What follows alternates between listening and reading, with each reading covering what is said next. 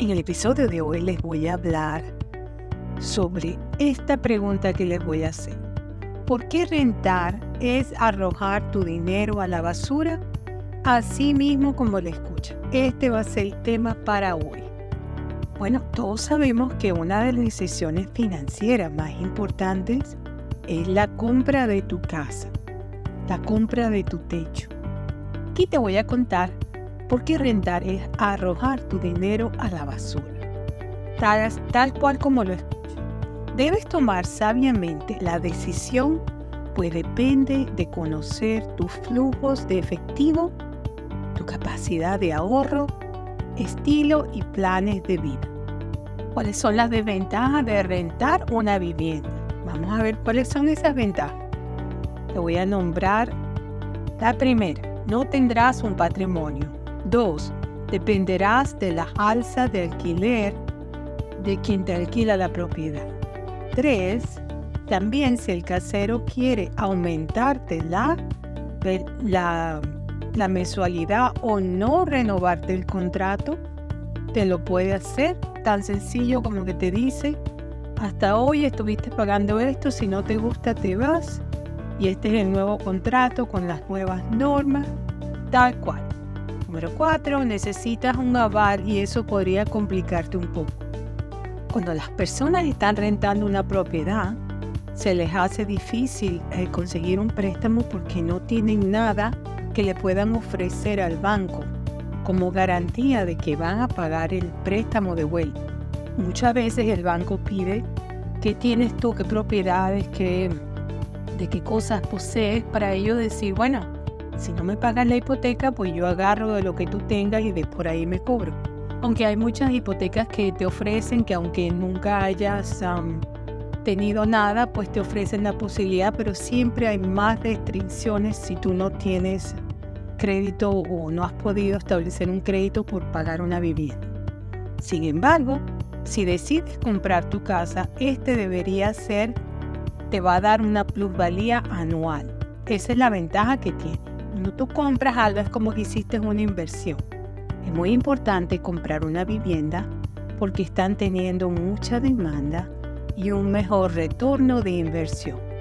Si tu casa sube de plusvalía 5 mil o 10 mil dólares al año, es como si estuvieras ahorrando o como si te dieran un aumento en tu trabajo de 417 a 833 dólares mensuales las ventajas de tener tu propia casa y si está pagada completamente, mucho mejor. Bueno, sería número uno, seguridad para la jubilación. Dos, revalorización del inmueble. Tres, posibilidad de hacer reforma. Cuatro, opción de alquilar tu propia vivienda. Cinco, ofertas de hipotecas competitivas. Esas son qué tal. Pero ¿por qué la compra de vivienda es la mejor elección? Bueno, vamos a indagar un poquito sobre este tema. Esta pregunta sería, bueno, porque podemos decidir entonces que la compra de una vivienda es la mejor elección a largo plazo y la renta lo es a corto y medio plazo.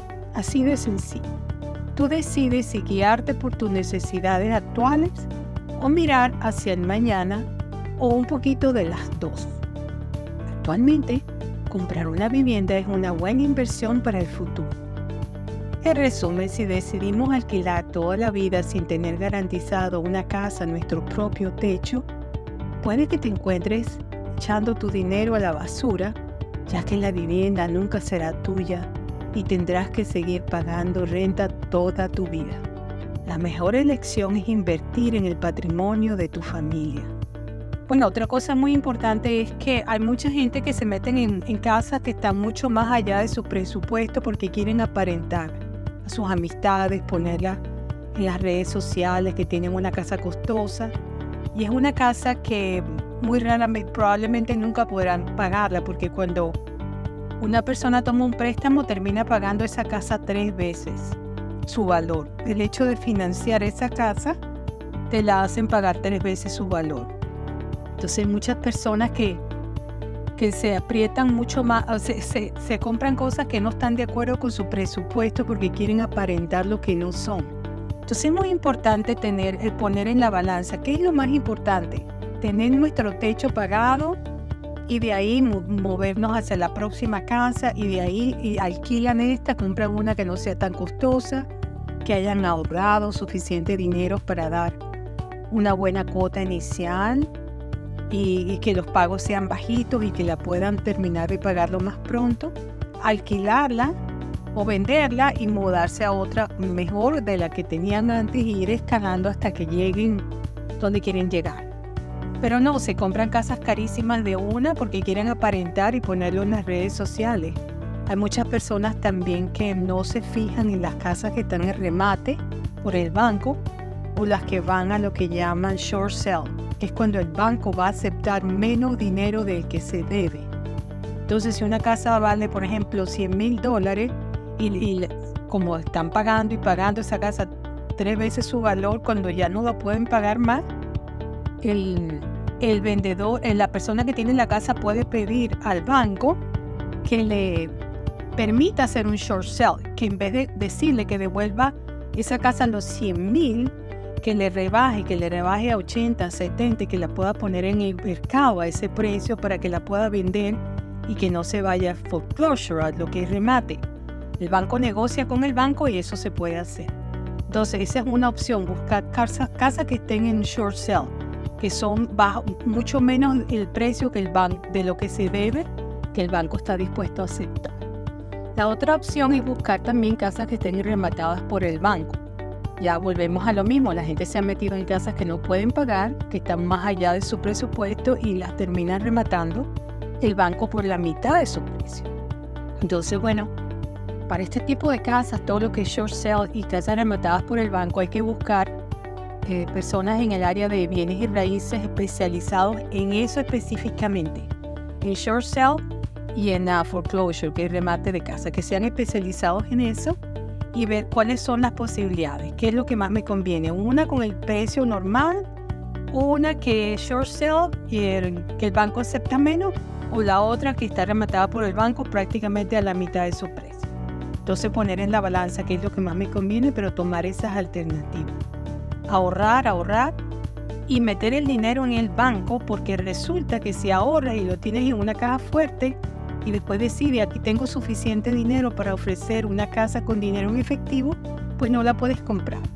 Tan sencillo que no la puedes comprar porque el banco te va a preguntar ¿y dónde ha estado ese dinero? ¿De dónde vino? Entonces el dinero que tú vas ahorrando debes tenerlo en el banco para que se vaya, como dicen, season, que vaya cogiendo madurez y que el banco sepa que tú lo has estado poniendo en tu cuenta de ahorro, no que lo sacaste de una bodega y aquí está el dinero porque pueden pensar que una alerta roja que viene del narcotráfico, de cualquier operación ilícita, y el banco pone una alarma y te empiezan a investigar.